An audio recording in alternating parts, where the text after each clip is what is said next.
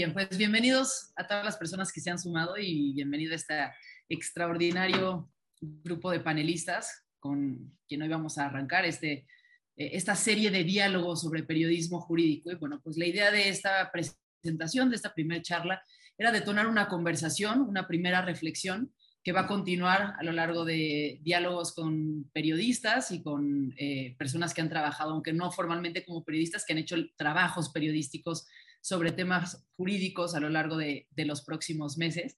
Así que doy la bienvenida a los panelistas, los presento. Bueno, el eh, exministro Cosío, él fue miembro de la Corte y, uno de los mayores impulsores de temas de derechos humanos desde, desde ese lugar. Es, es escritor de múltiples libros, colaborador de tantos otros y una de las voces que ha marcado la pauta sin duda en la forma en la que se entiende el derecho en el país, buscando acercar el derecho a la población de maneras mucho más accesibles, cuestionando mucho también la forma en la que los propios órganos jurisdiccionales se comunican.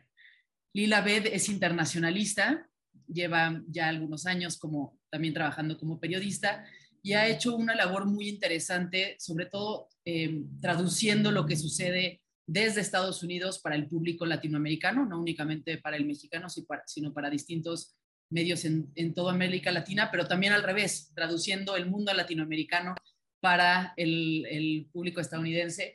Y bueno, pues como ya hablaremos con muchos de los periodistas con quienes tendremos estos diálogos, pues la labor del periodista jurídico muchas veces es el de traducción y, traducción en muchos idiomas, ¿no? En este caso eh, eh, lo estamos hablando únicamente, estamos en un foro en el que se está hablando desde mexicanos para mexicanos, pero bueno, la labor del periodista jurídico y del periodismo judicial también tiene la labor de poder explicar un país para el resto del mundo y sus complejidades, entendiendo que en lo jurídico muchas veces hay diferencias profundas que, que manifiestan otras diferencias ideológicas.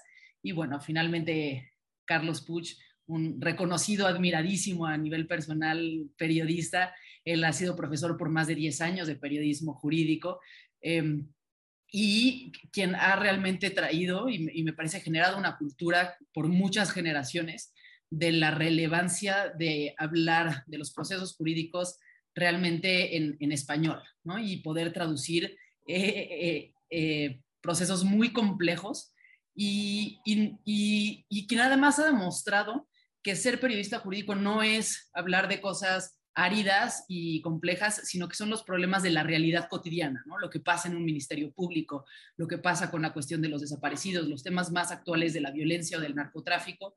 Eh, Carlos Puchaet ha demostrado que el periodismo jurídico realmente aporta un conocimiento y una comprensión sobre qué es lo que está pasando y, una de las posibles rutas también para solucionar pasa por eh, pues modificar procesos y cambiar conductas dentro de las autoridades, dentro de los propios procesos judiciales. Así que bueno, pues estos son nuestros panelistas. Bienvenidos, bienvenidos también a las personas que nos acompañan. Me siento muy honrada de poder conducir este espacio. Eh, mi nombre es Fernanda Caso, yo soy periodista, conduzco el podcast de Semanario Gato Pardo y bueno, pues con esto damos el inicio damos inicio al, panel en el que nos encontramos. Quisiera empezar por preguntar, por preguntarte a ti, Carlos, ¿cuál es la relevancia de hablar de periodismo jurídico en este momento de nuestro país? Hace una década, por invitación de Ricardo Rafael, me junté con Sergio López Ayón y Tony Caballero porque nos regaló cuatro horas para la nueva maestría de periodismo y nos dijo que teníamos que hacer algo así que se llamaba periodismo jurídico. Y entonces dos horas Sergio, y, y entonces Sergio y Tony daban la parte de derecho y, dos horas yo con Tony, que se quedaba conmigo, eh, y Sergio a veces dábamos la parte periodística. Y lo primero que nos preguntamos es cómo hacíamos para que para que unos periodistas formados como periodistas, porque primero tenían que ser periodistas, que solo habían aprendido una cosa en preparatoria que se llamaba Derecho Positivo Mexicano, eh, y que luego tenían que ir a cubrir un juicio o ir a un ministerio público porque habían detenido a alguien o los llevaban para presentar a alguien, tal entendieran qué estaba pasando. Y yo decía, entendieran para que después contar. Y fueron muchas comidas con Sergio y Tony para preparar eso. Eh, y, lo, y lo que entendimos era que por la situación del país teníamos que tratar de transmitir que los periodistas jurídicos no eran abogados, y esto era importantísimo para nosotros, a que, tenía, que los periodistas tenían que entender y que tenemos que convencer al público cuando escribimos eh, que como los abogados hablan otro idioma, nosotros tenemos que hablar el idioma de quienes nos leen y tenemos que ser buenos intérpretes de esa parte y que no por ser lo legal, que tenía una especie, lo legal en México todavía tiene esta especie de cosa de esa allá arriba y mira cómo se visten y mira la formalidad de los jueces y etcétera, etcétera, ¿no? Y el horror de los ministerios públicos, ¿no? Estos dos contrastes, que teníamos que construir narrativas sobre personas. Y a lo que nos... De, y, yo creo que eso poco a poco eh, se ha ido transformando. No ha sido fácil, todavía nos falta mucho, pero uno, tenemos que formar en derecho a los, a los, a, los periodistas, eh, pero que ya son periodistas. Y tenemos que entender, y esto es fundamental en lo que hacemos, en lo que hemos hecho en la maestría y, y ha sido fundamental para lo que hemos trabajado en los medios que yo he trabajado, es entender que así como la ciencia tiene su propio lenguaje, el derecho tiene su propio lenguaje, ¿no? Y de broma siempre decimos, los abogados hablan su propio idioma. Nuestro idioma tiene que ser el que nos entienda, ¿no? Eh, y ese es nuestro trabajo siempre más difícil. Pero solo se puede hacer si convencemos a los periodistas que no es suficiente derecho positivo mexicano de tercero de prepa para poder después cubrir un proceso judicial o, una demanda o un arresto o todo eso, que hay que aprender más y que cada vez más la ley está en medio de nuestras vidas. Y termino con una cosa, esta primera intervención. Y lo que más nos ha costado en estos 10 años por mucho es convencer que a, nuestros periodistas jóvenes que lo que ven en la tele y lo que, lo que han visto en la tele son series norteamericanas y que esa ley y ese derecho no tiene nada que ver con el nuestro. Eso es bien difícil de convencer a los periodistas mexicanos eh, de cuando van a contar, ¿no? No, oigan, no, lo que han visto en todas las series y es otra, es, son otras leyes, otra manera, otra, otra construcción del derecho y de los procesos jurídicos. No, no, no, no, no sirven para explicarnos esto. Uh, entonces, y, lo más importante a final de cuentas, y ahora respondo, es porque creo que lo, que lo que sí hemos logrado de alguna manera cada vez más en los medios es que el derecho y los procesos jurídicos eh, nos afectan a todos. Aunque no nos afecten, un día nos van a afectar. Y que si no estamos pendientes de ellos y si no los leemos, eh, que son parte cotidiana de nuestra vida, pues. Eh, que, que, que el, Estado de Derecho, el derecho y la procuración de justicia es parte cotidiana de nuestra vida. Y eso cada vez, por suerte, lo entienden más los medios. Hoy puedo reconocer a varios eh, buenos periodistas que están haciendo eso y que lo hacen bien en sus medios y, que hemos logrado, creo, todos juntos, convencer un poco a, nuestros, a los ciudadanos que no es eh, una cosa aparte, etcétera, sino que es parte de nuestras vidas. Así empiezo. Muchas gracias, Carlos.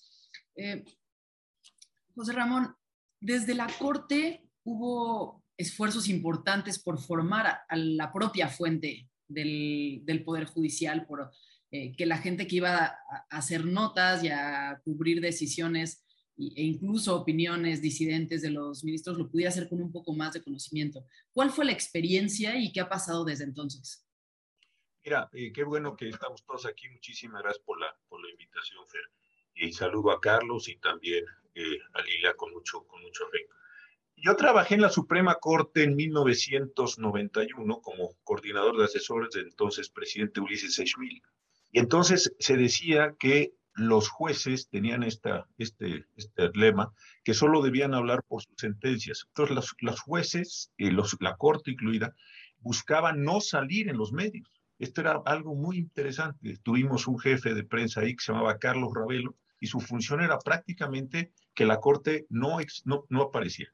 Los pocos que venían, era lo que decía hace un momento Carlos, no tenían ninguna especialidad, iban a ver las notas rojas en la madrugada, no es broma, y después pasaban por la corte, yo me decía, tenía varios amigos, y así como, ¿qué ha, qué ha habido de nuevo?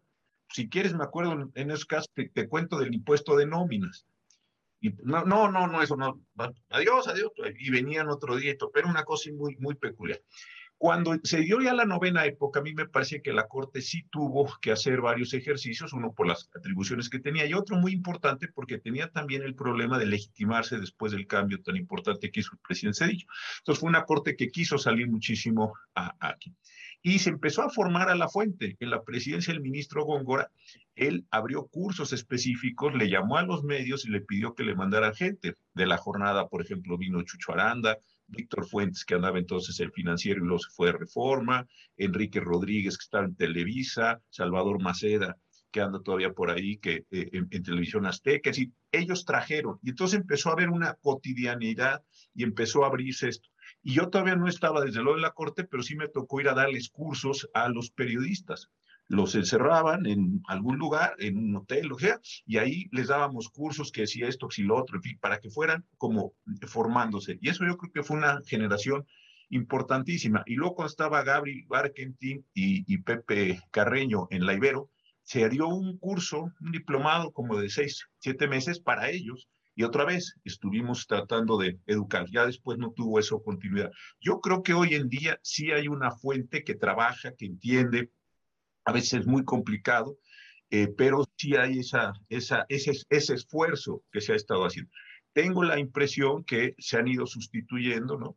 Eh, hoy está Diana Lastri en Universal, en fin, eh, ustedes tuvieron a, a, a Ramírez, ¿no? en los periódicos, aquí el Milenio, en fin, entonces se han ido sustituyendo todos estos estas personas, pero hoy sí creo que hay un cambio central de lo que había en 1991 eh, a lo que existe actualmente. Y otra cosa interesante, que antes en 1991 no había periodismo jurídico. Si ustedes revisan los periódicos, había un señor que escribía, eh, escribía una columna muy simpática que se llamaba La justicia en pantuflas, pero como que contaba los casos, pero muy para abogados, en fin. Si ustedes se regresan, no había mucho. En el siglo XIX sí, pero en el XX hay poco periodismo jurídico eh, de este que Carlos se refería tan claramente. Muchas gracias. Lila, tú tuviste una experiencia el año pasado particularmente en donde creo que el mundo entero tenía dudas sobre lo que estaba pasando en Estados Unidos. ¿Quién iba a quedar como presidente? ¿Qué reglas había en cada estado para el recuento o no recuento de votos? ¿Quién pagaba ese recuento de votos? ¿De qué dependía? Si tenía que haber testigos. Es decir, fue un, eh, un proceso tan complicado, tan complejo, que había que estar metido en las leyes para poder hacer el trabajo de periodista que, tú estuviste haciendo desde allá y que además me parece interesante la forma en la que lo combinabas, ¿no? Por un lado, participando en espacios tradicionales, pero bueno, sin duda con extraordinarios hilos que a muchos nos ilustraron sobre realmente qué era lo que estaba pasando. Em, ¿Qué se debe tomar en cuenta al, momento de hacer este tipo de relatos? También para uno no perdernos en las minuciosidades, ¿no? Del procedimiento, el detalle absurdo que ya, que ya no es interesante, eh, pero dos, para realmente lograr eh, explicarle a un público amplio que tal vez está en distintos países, como los que a ti te siguen, que no está únicamente en un país y que tal vez no se relaciona directamente porque pues, nuestros sistemas electorales funcionan tan distintos a los que funcionaban allá. Sí, Fernanda, muchas gracias. Primero que nada, les quiero agradecer la invitación porque admiro a los tres profundamente y para mí es un honor estar aquí con ustedes el día de hoy.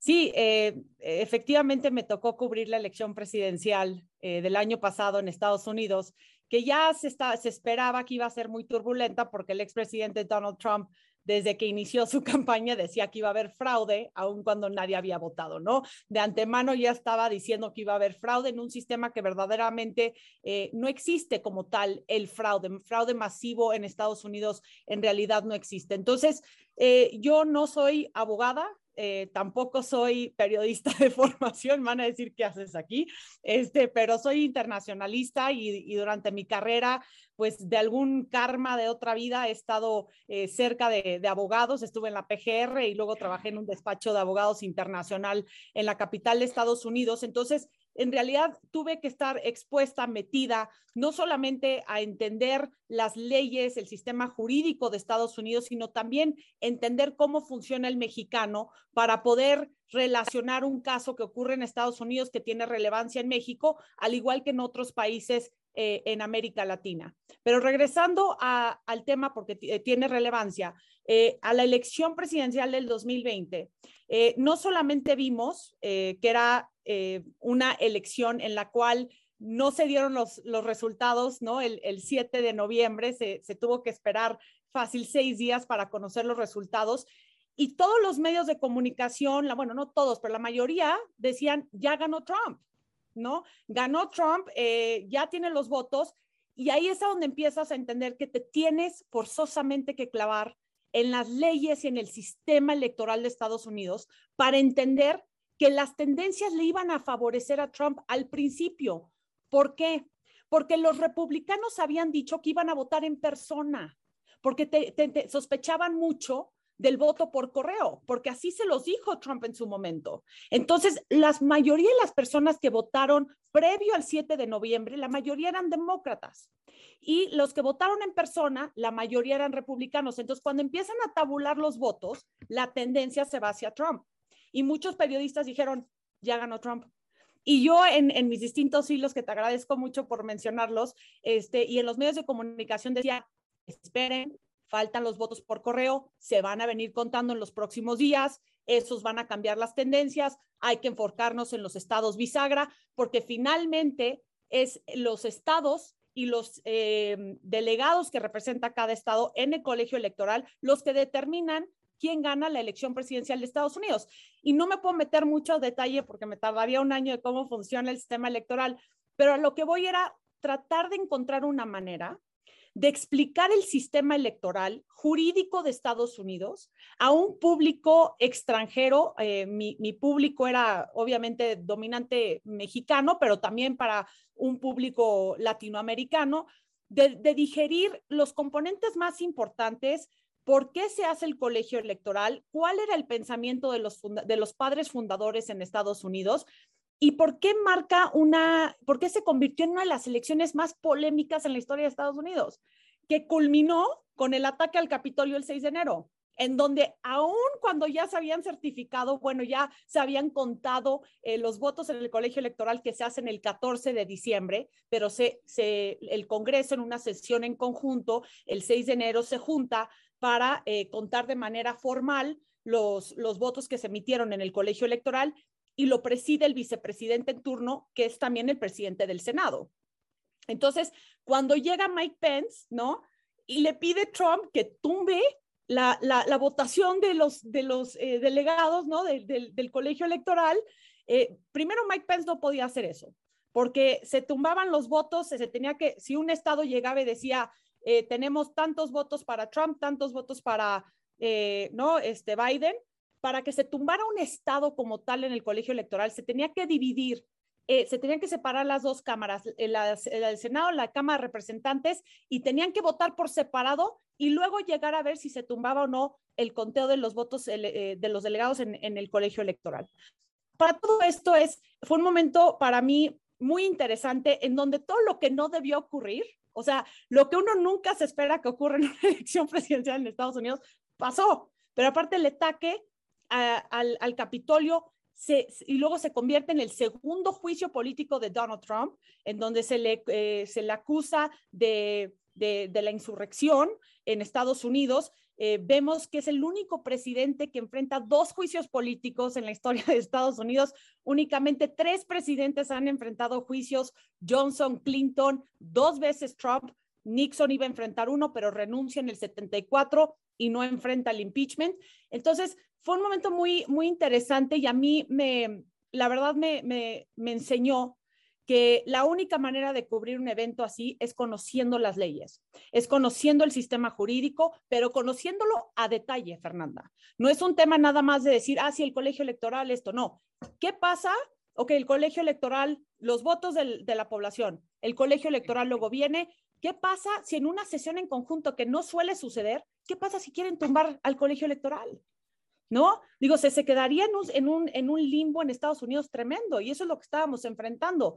Entonces, creo que eso me enseñó mucho para las otras coberturas que he hecho este, durante los últimos años, tanto como la crisis en Afganistán, eh, como lo que ocurre día a día en el Congreso de Estados Unidos. He estado también haciendo la labor de entrevistar de manera física y personal a los senadores, a los eh, representantes de la Cámara Baja de Estados Unidos y a partir de noviembre voy a estar ya en la Casa Blanca, pues como corresponsal, ¿no? Este, cubriendo los, los, los temas internacionales y nacionales más importantes que tengan relevancia para México.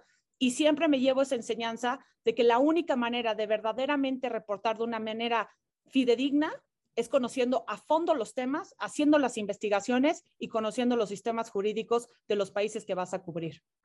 Muchísimas gracias, Lila.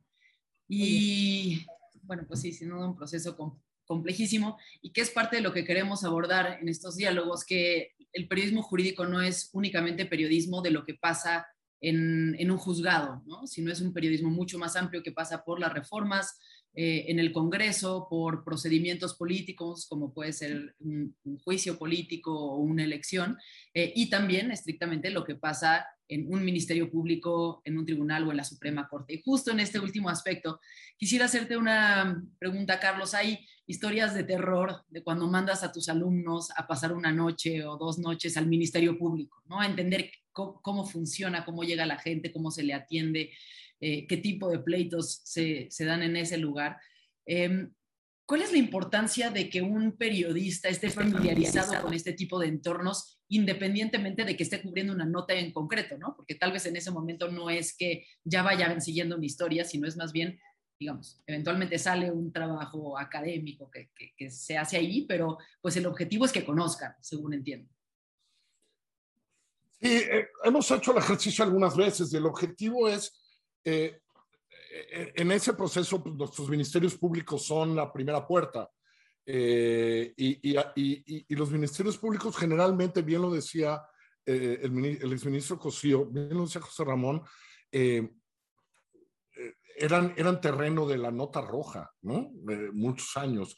Y nosotros estamos convencidos que no son solo el terreno de la nota roja, porque esa ahí donde se denuncia el robo de una casa, es donde las mujeres van a denunciar el primer acoso de, su compañero con el que viven, etcétera. Y entonces, eh, eh, yo creo que todo mexicano, todo mexicano llega tarde a conocer un ministerio público porque llega con necesidad y entonces odia el ministerio público.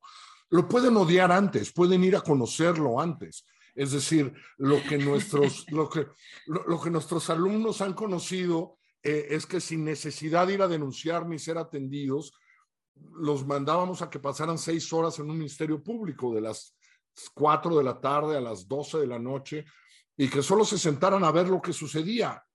Y ya lo odiabas, ¿no? Este, es decir, ya, ya entendías dónde empezaba el problema de los ciudadanos con la justicia, que era cómo te atienden en un ministerio público de cualquier ciudad, en, en, en, en cualquier lugar de este país. Pero sobre todo lo que más siempre nos ha importado en ese ejercicio es esta insistencia que, que, para mí es fundamental y que no hemos alcanzado, creo, todavía a completar, que es entender que, que la justicia es un asunto de seres humanos y de personas que no es un asunto de leyes. Eh, creo que hoy tenemos una muy mala costumbre en el periodismo mexicano, y esto es moderno, que si tengo una buena fuente en un MP o si tengo una buena fuente en una fiscalía, ya me dieron el expediente. Hago copy-paste de cuatro párrafos del expediente y ya tengo nota. No. Primero porque los expedientes mexicanos son generalmente ilegibles, eh, eh, porque son otro lenguaje, porque, porque el derecho mexicano tiene otro lenguaje. Eh, desde las denuncias hasta lo que tiene que escribir un MP, hasta tal. Es, eh, y, lo más importante es pensar que allá hay personas, que, que, lo que te encuentras en un MP son esas 15 personas que van a denunciar el robo de su coche, el robo de su casa, el acoso de una persona, eh, que llegan dos policías a llevar a los que agarraron golpeándose en la calle porque estaban borrachos a las 8 de la noche, y que, y que ese es el proceso que empieza y déjenme poner una palabra, este es el proceso que nos falta para empezar a pacificar. Yo siempre digo que donde no hay ley, hay violencia. Y esto siempre lo decimos en clase en, los términos en los términos más sencillos y por eso importaría mucho que contáramos estas pequeñas historias, aunque sean pequeñas. Si, si tu vecino te pone la basura enfrente de tu casa todas las mañanas, pues, se la vas a quitar, ¿no? Y te vas a enojar. Pero si tuvieras a alguien que mediara contigo, es decir, que aplicara alguna norma y hiciera justicia y mediara entre los dos, eso no pasaría a ninguna parte. Como no lo hacemos en México, porque o no hay la mediación o la mediación y la justicia no importa, etcétera, etcétera, eso va a acabar en violencia. Eso va a acabar un día en que cuando vea a mi vecino poner la basura enfrente de mi casa, porque no la quiere poner enfrente de la suya, lo voy a agarrar a golpes. Porque estoy harto, porque llevo 15 días en eso, ya hablé a la delegación, ya hablé, ya puse una, tal. Bueno, ahí empieza nuestra violencia cotidiana. Eh, la justicia cotidiana, sobre todo, está ahí para, para que haya un tercer interventor que acabe la violencia entre dos partes, sea el Estado y otro, sea quien sea. Eso solo lo logras si conoces un ministerio público, antes de conocerlo por necesidad. Porque el día que lo conoces por necesidad, lo vas a odiar. A todos nos ha pasado. Todos hemos odiado un ministerio público cuando nos sucede algo, cuando nos roban algo, cuando tenemos algún problema. Ese es un ejercicio que creo que todo periodista debe hacer y debe ir y contar. Porque ahí es donde te encuentras falta recursos de los ministerios públicos, no son, no son todos unos diablos espantosos, no, son ministerios públicos que son muy pocos y tienen expedientes de este tamaño en los que van atrasados, ¿no? Porque no pueden con eso, eh, como les pasa a los jueces, como, como, le, como le pasa a los jueces en todo el país, en donde acaba de salir un muy buen reporte de impunidad cero hace un par de días, en donde señala que hoy gastamos en, en jueces la mitad que Brasil o la mitad que Perú en jueces. Tenemos muchos menos jueces que países similares a los nuestros. Y tenemos muchos menos ministerios públicos que en países, ¿no? Bueno, hasta que no te das cuenta de eso, y creo que eso todavía nos falta contarlo. Creo que hoy estamos exagerando en tener la fuente adecuada en la fiscalía y que te pase un expediente y, ah, ya, tuve el expediente, tuve la denuncia porque además son un poco elegibles y no los, no los traducimos al español que se lee todo. Por eso me parece muy importante que conozcamos esos pequeños lugares donde la justicia cotidiana sucede todos los días. Carlos, quisiera hacerte una segunda pregunta sobre esto mismo que comentas. Y, y es que creo que siempre hay dos valores que entran en tensión con, el, con la intención de informar o con el trabajo periodístico, que son el derecho a la privacidad y la presunción de inocencia. ¿Qué medidas tiene que tomar un periodista cuando se acerca a un litigio o a, un, o a una acusación para cuidar estos dos valores de las víctimas, de presuntos culpables, eh, sin, sin, violar también lo, lo, que serían sus derechos frente al derecho a la información que puede tener la ciudadanía en un caso relevante? Voy a ser muy honesto y no sé si esto va a caer bien en quien nos escucha o no. Yo creo que el concepto de presunción de inocencia que llegó a nuestra constitución por fin hace algunos años ha sido uno de los grandes fracasos del periodismo mexicano como formador de, como formador de opinión pública. Yo creo que hoy los ciudadanos mexicanos eh, no entienden qué es eso la presunción de inocencia eh, que no lo hemos transmitido. Sé que, sé que la ley mexicana es nuevo, es relativamente nuevo, porque llegó con, con el nuevo sistema de justicia penal, eh, pero es un gran fracaso todavía. Yo creo que, eh, que lo hemos hecho muy mal los medios, que algunas instituciones como las fiscalías no ayudan en cómo lo hacen, ¿no? que la politización de la política tampoco ayuda, pero yo creo que este es uno de nuestros grandes fracasos comunicando, el de la presunción de inocencia, y es una pena, pero lo es. Eh, y en el derecho a la privacidad lo hemos ridiculizado de tal manera eh, que también no lo hemos hecho bien. Eh, creo que todavía en los boletines de, de, la Fiscalía General de la República se, se, se, refieren a Emilio Lozoya como Emilio L, ¿no? Esta ridiculez, ¿no? Este, ¿no? Entonces, porque lo que hacen las fiscalías es que dan el apellido correcto y luego sacan el comunicado y le ponen Juan N. No, todos sabemos, es este, si, ya le hablaste al reportero, si ya te lo dijiste. La, la ridiculización de este derecho a la privacidad ha hecho que no sirva de nada, es terrible y creo que la presunción de inocencia es un fracaso como país frente, frente a la ciudadanía. Eh, si alguien tiene hoy, ya no digamos un orden de aprehensión, una denuncia presentada ante un juez, hoy la sociedad lo asume en su mayoría como culpable. Y, en otros países, en otras culturas jurídicas, esto no sucede así. Eh, y me parece que, que, tenemos ese pendiente, tendríamos que trabajar mucho más en el todavía. Muchas gracias.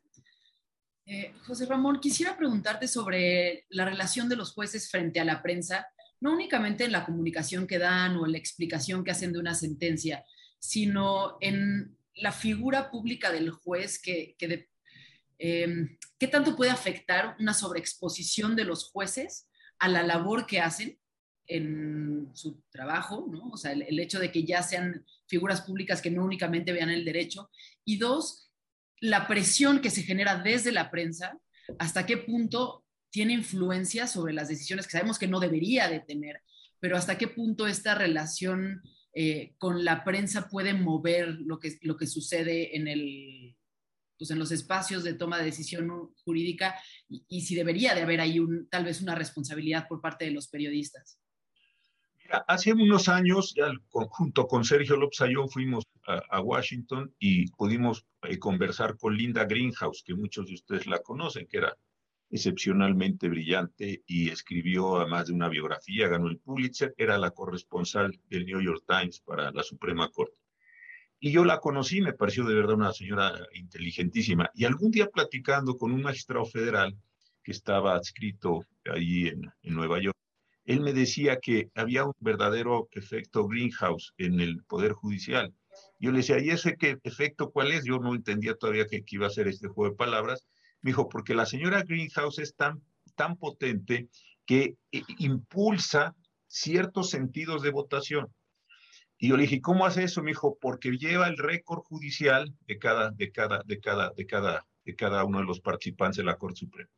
Entonces ella, por ejemplo, decía, en este asunto es altamente probable que la señora Sandra Day O'Connor dote así basado o que el señor, eh, yo qué sé, eh, Rehnquist o quien sea, vote, porque ella no solo hacía este periodismo de describir lo que, lo hacía muy bien Carlos, no de describir solo la sentencia, de decir lo que ya, bueno, eso se puede saber si entra la página, pero todo el conjunto de implicaciones, porque este asunto que estaba después entró antes, ¿Por qué este asunto que era aparentemente muy relevante no apareció? ¿Por qué asuntos pequeños se vuelven? Todo eso la señora Greenhouse lo llevaba muy bien, lo iba conduciendo y ese yo creo que era un periodismo. Entonces, la impresión que yo tengo desde ese momento que me lo, me lo, me lo contó, nos contó a Sergio, a mí, a Tony, justamente a Caballero, también andaba por ahí Alfonso Oñate, nos los contó, era interesantísimo. Y yo creo que sí existe esta idea. ¿Por qué? Porque los jueces también van buscando sus clientelas, van buscando sus, sus, sus, sus apoyos. Tampoco los jueces son los ángeles. Entonces, tú te das cuenta que ciertas decisiones, ciertos ministros o jueces o magistrados, pues las, las, las impulsan mucho porque saben que tienen un, un constituency ahí que les va a apapachar, que les va a reconocer, etcétera, con el que quieren estar bien y otros que absolutamente no les interesa. Pero este sí me parece que con el tiempo se puede volver un juego sumamente peligroso porque porque tú tienes que estar alimentando el constituency repetidamente con determinado tipo de decisiones que sean de un tipo que a ti y a él y ellos les interesa. Esta es una parte que a mí me parece muy, muy, muy peligrosa. Tampoco era la idea vieja de el juez solo habla por sus sentencias, no, yo creo que la judicatura tiene que explicar también sus sentencias, eh, con varios ministros, a mí me tocó un poco hasta hacer vocería en los periodos de Azuela en el periodo de Ortiz Mayagoita, en fin, me pedían que yo saliera y explicara la sentencia, pues la explicaba en términos eh, lo más sencillo posible, en este lenguaje complejo de cualquier forma, para decir, mire, lo que la Corte resolvió es esto y esto y esto y esto. Esa parte a mí me parece bien, pero ya empezar a jugar y empezar a, a satisfacer a estas clientelas, me parece que es un juego eh, que puede llevar en un determinado momento a que con una buena intencionalidad o con una buena comprensión de las cosas, tú empieces a conducir, como decía esto de la señora Greenhouse, por eso traigo el ejemplo, determinado forma de presentar o no presentar estas decisiones. Y la última cuestión que me parece central, no todos los jueces, o la mayoría de los jueces, mejor dicho, no tienen una, eh, un entrenamiento jurídico. En Estados Unidos, eh, alguna vez estuvimos observando también algunos procesos, allí se, se, les da a los jueces algunas herramientas de comunicación para que sepan cómo contar, qué contar, a quién, bajo qué formatos, etcétera, etcétera. Aquí no. Entonces, la mayoría de los jueces se, se, se, se hunde no quiere que se hable de su sentencia, la notifican en los medios normales, procesales, ordinarios, y empieza esto a irse construyendo de otra forma. Entonces aquí el periodismo sí tiene que ir a sacar las sentencias tiene que extraer sentencias buenas y malas, sugerentes y no, e insisto, empezar a llevar el récord individual para que se vaya viendo por qué hubo estas variaciones de criterios o por qué, insisto, unas, unos casos que ha estado reportando muy bien Milenio no, es, no, no los ha puesto la Corte a consideración, ¿no? El, artículo de Héctor Aguilar fue muy bueno hace ya varios, hace varios meses. ¿Por qué sentencias tan importantes no salen? ¿Por qué otras menos importantes salen? ¿Por qué sobre unas hay una gran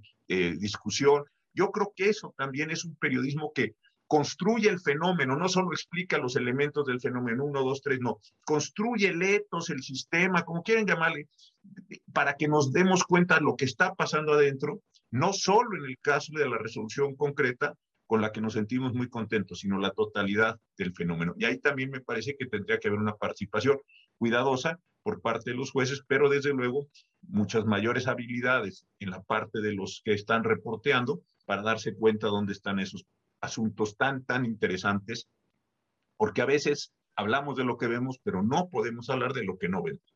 Y ese es un asunto también central para ir haciendo esta exploración eh, del derecho, no solo de los jueces, pero estamos hablando ahorita en la pregunta de esto. Muchas gracias.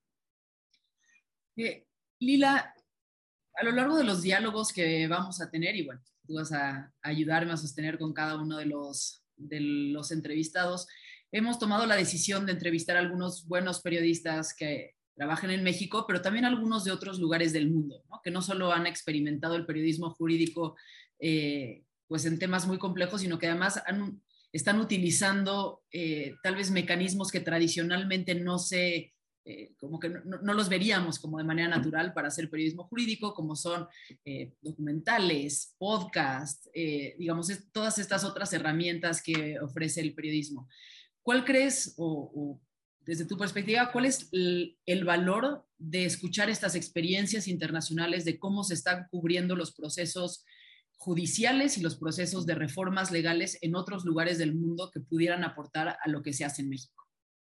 Parece que es sumamente importante porque hemos visto y, las entrevistas que vamos a hacer, Fernanda, sobre temas que tienen un impacto, que surgen con, un, con una raíz nacional, pero que tienen un impacto internacional o regional. Eh, lo, lo, vamos a platicar, por ejemplo, con el tema del aborto, la despenalización del aborto en Argentina, cómo se da ahora en México y cómo se empieza a hacer un, pues una ola, ¿no? Eh, eh, en América Latina, diferentes eh, formatos en donde pueden explicar lo que ocurre en un país, eh, cineastas, podcasts, este, personas eh, involucradas en, en, el periodismo, pero también feministas, etcétera, activistas, personas de la sociedad civil, siempre aportan una visión sumamente importante que, que, que, llega a retroalimentar los procesos en otros países. Y lo mismo lo vemos, por ejemplo, con cuestiones, digo, mi enfoque siempre ha sido internacional, siempre tratando de llevar un, una cierta relevancia hacia México eh, con un enfoque particular también entre México y Estados Unidos.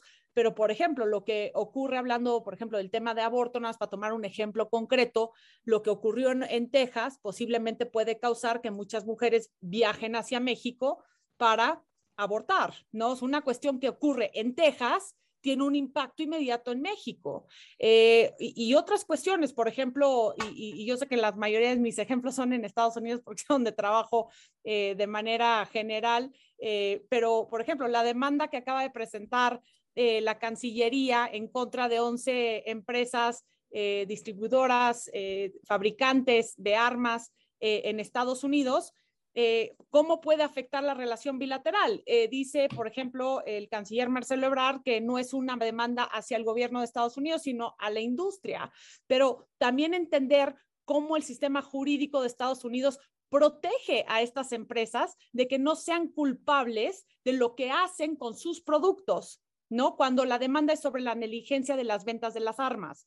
Entonces, también tomando en cuenta la segunda enmienda de Estados Unidos, que, es el derecho a aportar armas, eh, si llega hasta la Corte Suprema, eh, que, el mismo canciller Ebrard ha dicho que, que, están dispuestos a que llegue hasta la Corte Suprema, vamos, hay una mayoría conservadora en la Corte Suprema de Estados Unidos actualmente. O sea, las probabilidades de que vaya a avanzar una demanda por México son son, ah, son, la verdad, son muy improbables de que pueda eh, prosperar una demanda de esta naturaleza, pero también tiene implicaciones en la relación bilateral en México, al igual que en, América Latina. Y todo nace de una demanda por un país en contra de una industria. Entonces, aun cuando queremos enfocarnos en, cuestiones que, que, inician en un país, el impacto que tiene a nivel eh, vis a vis bilateral con un país y otro regional e internacional, porque también hay pues eh, tratados que tienen que ver con armas, etcétera,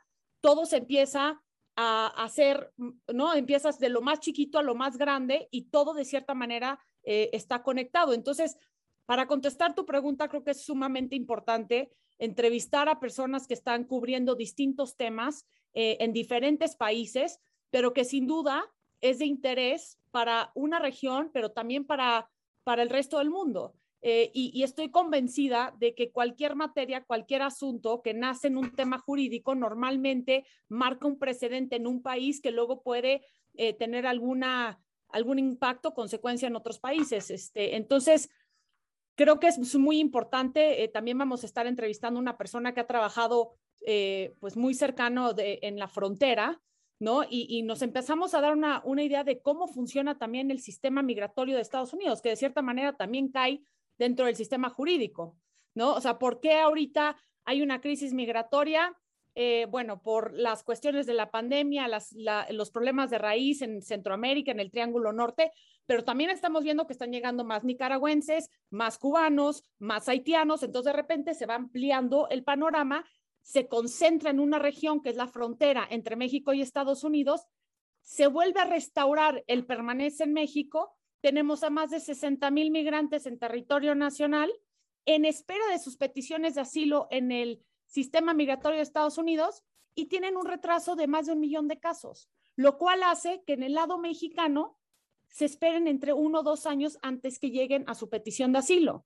Entonces se convierte en una crisis eh, humanitaria en México pero también tenemos otra crisis en la frontera sur de nuestro país, ¿no? Entonces, se empieza a conectar todo. Y creo que esto es lo fascinante del periodismo jurídico, que todo termina de cierta manera involucrado en los sistemas jurídicos de los distintos países y cómo una cuestión puede ir afectando y ampliándose a, diferentes países sobre un tema. Muchas gracias. Eh, Carlos, el, eh, José Ramón nos hablaba de cómo los jueces no tienen una formación muchas veces en comunicación, particularmente en México, no se les explica cómo hablar con la prensa, pero en realidad fuera de los periodistas, eh, las demás ramas no tienen una, capacitación de cómo comunicarse con la prensa. Y esto es algo que afecta mucho al, periodismo jurídico, digo, debe afectar también a las ciencias y afectar también al, fútbol y, y a, otras, a otros ámbitos, pero en el caso del periodismo jurídico no solo son los jueces, tampoco los ministerios públicos están preparados, tampoco los policías, tampoco los abogados de las víctimas. Eh, ¿Qué se puede hacer? ¿Es todo responsabilidad del periodista hacer esa labor de traducción o también tendríamos que buscar que los abogados, por ejemplo, tuvieran una mejor formación de comunicación eh, en sus carreras para poder comunicar mejor lo que está pasando en caso de enfrentar situaciones que eventualmente se convierten en públicas? Yo creo que hay un fenómeno institucional interesante. Eh, quienes, hemos, quienes hemos cubierto eh, cortes y, fiscalías en Estados Unidos, eh, yo lo hice hace demasiados años, no voy a confesar mi edad, pero yo diría que alguien tiene que leer un indictment. Si tú lees un indictment, y luego lees un boletín de, la, de cualquier fiscalía estatal o de la Procuraduría General de la República, te das cuenta el, el problema que tenemos. Este, porque, porque cuando se hace público un indictment, eh, eh, eh, se hace público por un experto en comunicación que trabaja en la fiscalía, que quita del indictment lo que no puede decir, sobre todo que no lo, se lo puede decir a los contrarios, es decir, al, abogado defensor. Lo que no está en el indictment tiene que ver con lo que no le voy a comunicar. Pero son, son cuentitos. O sea, lo que, lo, lo que te, cuando te presentan un indictment, es un cuentito es muy fácil hacer periodismo jurídico en Estados Unidos porque el indictment es, es un cuentito, la verdad, es, es, sabrosísimo, es como un pequeño cuento increíble en donde te cuenta exactamente. A veces está con índice, ¿no? De, qué lo acusa, cal, qué día, número uno, número dos, número tres, número cuatro, de repente el cinco lo desaparecen, este, porque eso no le quieren dar ese adelanto al, al abogado defensor. Bueno, entonces yo sí primero creo que hay una responsabilidad institucional ¿no? Eh, eh, eh, de las fiscalías, de las policías cuando detienen a alguien, etcétera, etcétera. De cómo cuento eso, cómo cuento por qué estoy denunciando a este señor, por qué detuve a este señor. yo creo que empieza por ahí. yo no creo que solo sea esa una responsabilidad de los periodistas, porque la verdad, eso sería lo que ayudaría, porque los periodistas no importamos, importa nuestra audiencia.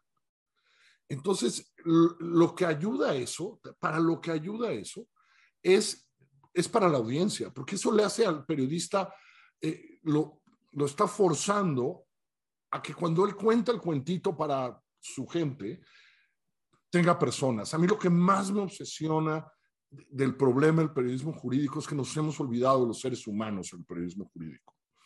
Eh, eh, cada vez que veo la palabra conceden amparo, amparo concedido, me quiero suicidar. Primero porque no hay nada más fácil, o sea, primero por la confusión que tenemos en el periodismo mexicano de una suspensión temporal, eh, de, de, una suspensión, ¿no? Etcétera, que además es facilísima, no sé cuál es el porcentaje enorme en donde el juez dice, espérame, espérame, lo voy a analizar a fondo.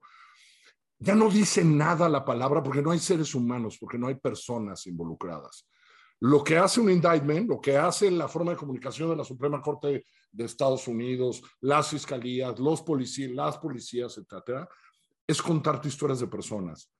Hoy institucionalmente les interesa más citar el artículo no sé qué de tal ley que contarte historia de personas. Y la verdad es que la ley solo importa porque son seres humanos y son personas. Solo nos importa en cualquier materia que la ley afecta porque hay seres humanos y personas. Yo creo que sí tenemos un problema institucional. Yo creo que porque esto que dijo José Ramón que pasaba hace muchos años, eh, no solo en la Suprema Corte, sino en todas partes, que era todos hablamos por nuestras sentencias, o la fiscalía decía hablamos por nuestra, este, por, por, por, por nuestros arrestos o tal, nos formó una cultura en donde hoy las instituciones no nos cuentan cuentitos eh, sobre seres humanos. Entonces yo sí lo pondría en las oficinas de comunicación social de, de, de, de, las dependencias que se dedican a la procuración de justicia. A ver, los reto a todos a que vayan al tribunal electoral, vean en la sección prensa y traten y me digan en qué idioma están escritos esos boletines. Yo no lo he descubierto. Sea, yo hablo inglés, español, en ninguno de esos dos están escritos, sin duda. Algo de catalán por mi padre, en ninguno de esos tres están escritos. Entonces, por ahí empecemos, yo creo, ¿no? Gracias. Eh, José Ramón, así como hay esta tensión de la que hablábamos entre la privacidad, el debido proceso y el derecho a la información, desde el punto de vista de las autoridades, está también la tensión del debido proceso frente al derecho a la información de los ciudadanos. Eh, ¿en, dónde se debe poner ese límite? Eh, porque me parece que en México muchas veces como que en aras del debido proceso con ciertos personajes nos inclinamos por la secrecía total y de repente con otros parece que el debido proceso no importara, ¿no? Y se ventila todo y se da toda la información y, parece como que no, como, que esto no afectara, ¿no? ¿En, ¿En, dónde debe estar esa línea, sobre todo pues en los casos que son tal vez más... Eh, importantes, ¿no? O que tal vez generan mucho mayor polémica en términos públicos. Mira, ha habido ahí también bastantes cambios y hay también distintos motivos. Una cosa es lo que sucede aquí en México a nivel de los tribunales federales y otra es lo que sucede en los estados. Ustedes en los estados es casi imposible que puedan obtener información, ¿no? Eh, yo alguna vez estuvimos dando también algunos cursos a, periodistas de, de, los estados de la República y me contaban, bueno, lo que usted está contando, señor, está padrísimo, pero para nosotros en ciertos estados conseguir una sentencia de un juicio final, etcétera, ahí hay un problema.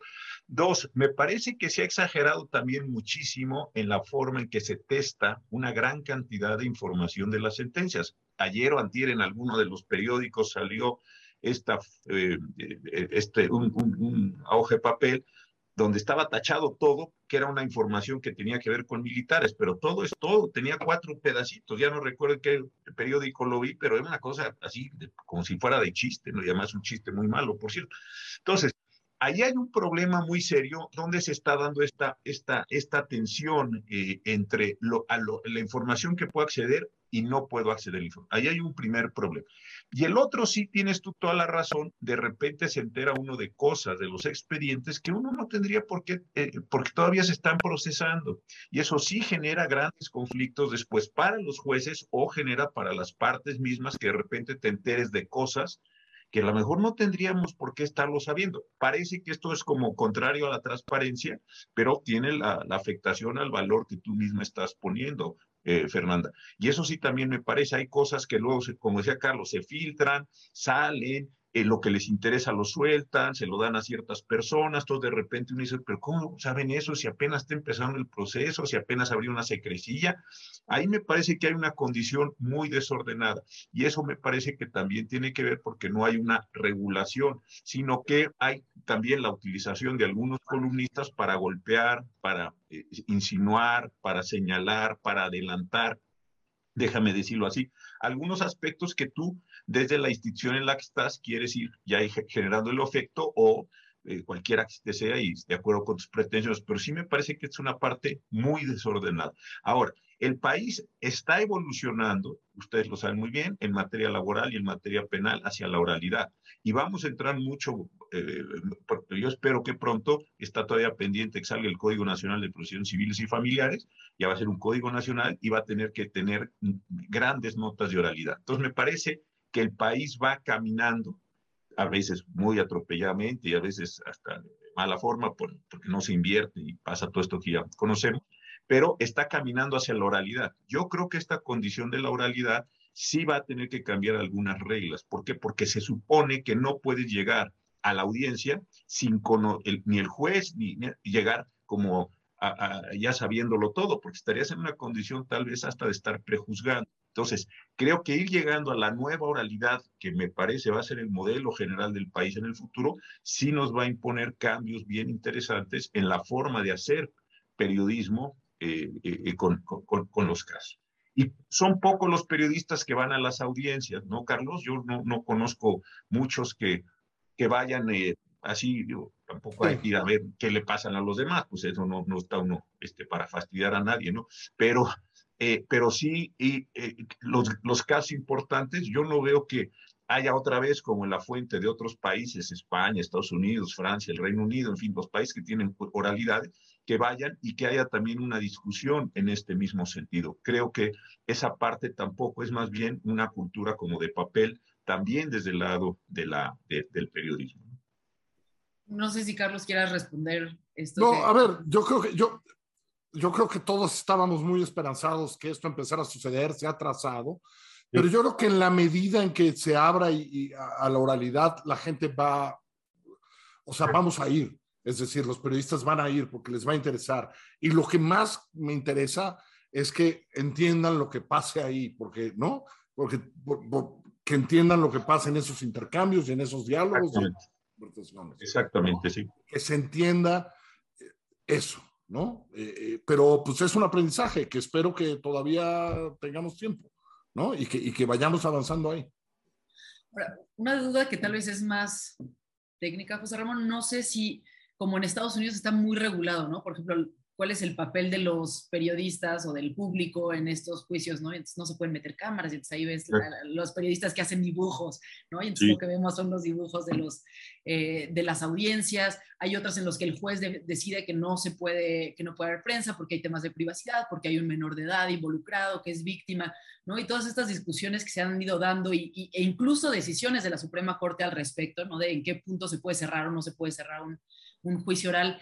¿En México hay algo de eso o todavía no hay nada? No, yo creo que hay muy poco, muy poco de esto. Todavía me parece que se está. Está la idea de que se tiene que publicar, ¿no? Que puedes tener acceso a esto, pero así como reglas de hasta dónde puedo llegar, qué puedo tener, a qué puedo acceder, si es, sería conveniente que se me diera una nota para entender ciertas cosas. No, me parece que todo esto está produciéndose y por supuesto hay distintos niveles de desarrollo. A lo mejor el Poder Judicial en la parte de los tribunales colegiados tiene mayor nivel de avance, pero en muchas entidades federativas esto yo creo que ni siquiera se lo han planteado, ¿no? Entonces sí hay muchísimas eh, ¿cómo te diré? Hay distintas posiciones y distintas velocidades conforme a las que está trabajando. Yo creo que estos, este seminario, estos eh, charlas que ustedes van a iniciar y que son tan importantes, yo creo que tienen esa idea, que también las personas que están haciendo periodismo, lo que ha estado eh, Carlos y Ricardo Rafael, Sergio, López Ayón en el, en el CIDE, que han estado impulsando para tener mejor periodismo jurídico, yo creo que estas charlas también, porque a veces tengo también la impresión que eh, está toda esta cuestión del role model, ¿no? Si yo veo que unos cuads en India unos cuads en Inglaterra, unos cuads en Argentina, donde están haciendo otras cosas de periodismo jurídico, oye, ¿por qué yo no se me ha ocurrido hacer una pregunta como, ¿por qué está pasando esto? ¿Por qué está pasando lo otro? Etcétera, etcétera, etcétera, etcétera. Lo que sea, Carlos, ¿cuáles son los, los sistemas de resolución de conflictos comunitarios? ¿Qué pasa al interior de los condominios donde luego hay unos pleitazos ahí a muerte? Y todo esto, ¿cómo se va como regulando? Yo creo que ver experiencias, uno puede decir, oye, a mí nunca se me había ocurrido, yo voy a hacer eso, pero para efectos de lo que sea, ¿no? Eso también creo que es uno de los efectos muy interesantes de, esto que ustedes están iniciando. Muchísimas gracias. Y pues sí, bueno, justamente el objetivo de esta primera charla es eh, generar interés, que se sumen a los diálogos que vienen, a los diálogos que vamos a tener.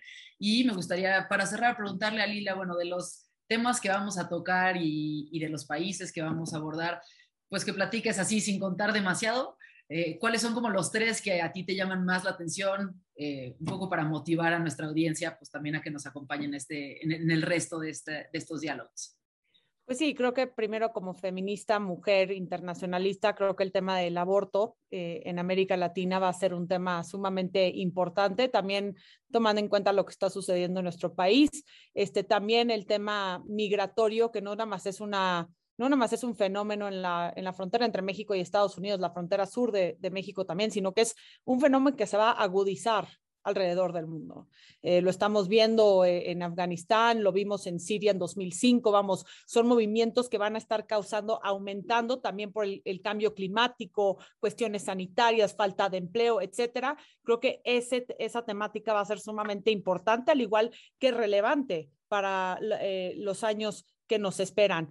Eh, y, creo que eh, también, pues, estar cubriendo y, entrevistando a personas que, por ejemplo, han hecho relatos, biografías sobre jueces, eh, sobre qué, qué, parte de la vida de un juez escogen para el libro que están escribiendo, cómo cuentan la historia de un juez, este, cómo la historia personal influye o no en las decisiones jurídicas de ese juez. Creo que eso va a ser también sumamente interesante, Fer, y, estoy muy contenta de poder eh, co-conducir contigo eh, estos podcasts y también nada más resaltar que el mismo ejercicio que estamos haciendo tú y yo previo a hacer estas entrevistas, pues también en sí es un, es un tema de periodismo jurídico, ¿no? Cómo desarrollar eh, preguntas para que también el público entienda, le saquemos y aprovechemos de la mejor manera a los ponentes y a los panelistas que invitamos. Eh, entonces también para mí esto es un ejercicio donde me vas a hacer a mí una mejor periodista y, estoy muy, eh, pues muy contenta de poder colaborar contigo y con José Ramón y con eh, Carlos. Ha sido un gusto estar aquí con ustedes. Y sí, súmense a los diálogos porque van a estar muy interesantes. Muchísimas gracias. Yo también sumo dos que me entusiasman muchísimo. Uno es un, eh, pues la cobertura que se hizo de uno de los grandes escándalos de corrupción en España, el caso Malaya en, Málaga, que bueno, además duró años, ¿no? Y entonces muchos de los temas que aquí hemos tratado de privacidad, de debido proceso, de eh, presunción de inocencia, bueno, pues son casos, son, son temas que estuvieron presentes ahí. Eh, y, y, temas de juicios muy particulares, de investigaciones muy particulares, donde pues hay víctimas que son menores de edad, casos de abuso sexual, que pues eh, son casos en los que los periodistas tenemos que tener un doble cuidado en la forma en la que los abordamos, nos relacionamos con las víctimas y cuidamos también los testimonios. Entonces, bueno, pues serán diálogos sin duda muy interesantes, de los, con los que yo estoy muy entusiasmada y pues agradezco muchísimo a IntelliJuris y a Gato Pardo por eh, habernos permitido esta oportunidad, habernos invitado a colaborar y bueno, pues los esperamos en, los, en, en toda esta serie de diálogos durante los meses que vienen. Muchísimas gracias, José Ramón, muchísimas gracias, Carlos, por habernos acompañado. Gracias a ti, Fer. José Ramón, Lila, gracias. Gracias. Pronto y gracias por todo. Gracias. Gracias.